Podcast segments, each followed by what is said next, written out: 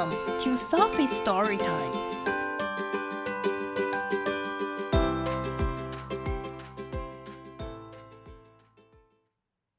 Today's story is It's Okay to Make Mistakes by Todd Parr.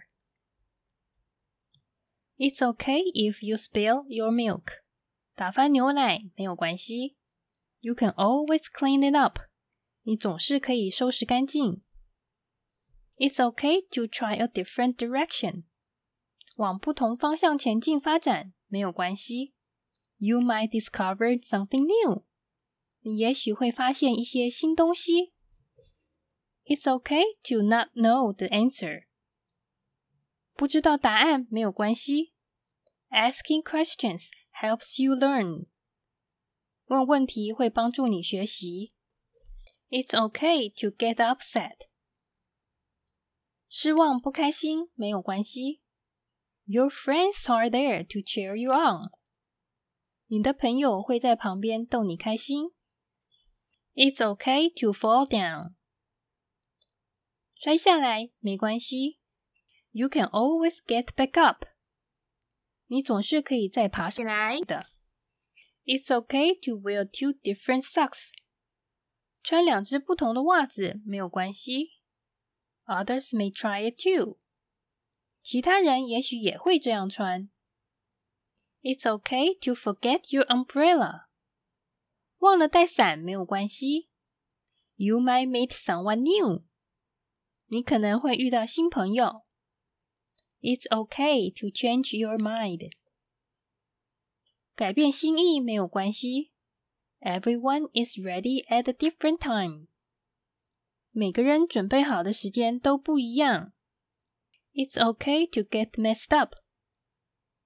弄乱了没有关系。You can always ask for help. 你永远都可以寻求协助。It's okay if you are clumsy. 笨手笨脚没关系。You might invent a new move.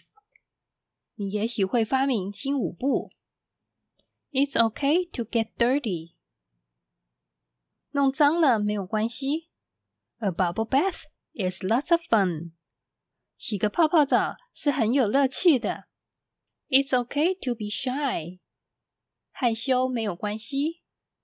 Being quiet can make you a good listener. 安安静静的可以让你成为一个好的聆听者。It's okay to color outside the lines. 画出画框 没有关系。It's good to follow your own path. 走你自己的路是很好的。Everyone has oh oh moments. 每个人都有出彩的时候。That's how you learn. 那就是你学习的方式。It's okay to make mistakes sometimes. 有的时候犯错没有关系。Everyone does. 每个人都会犯错，even grown-ups，大人也会。That's how we learn. 那就是我们学习的方式。Love Todd. The end.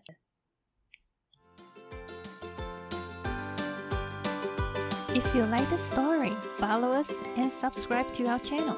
Tell your friends too. Thank you and see you next time.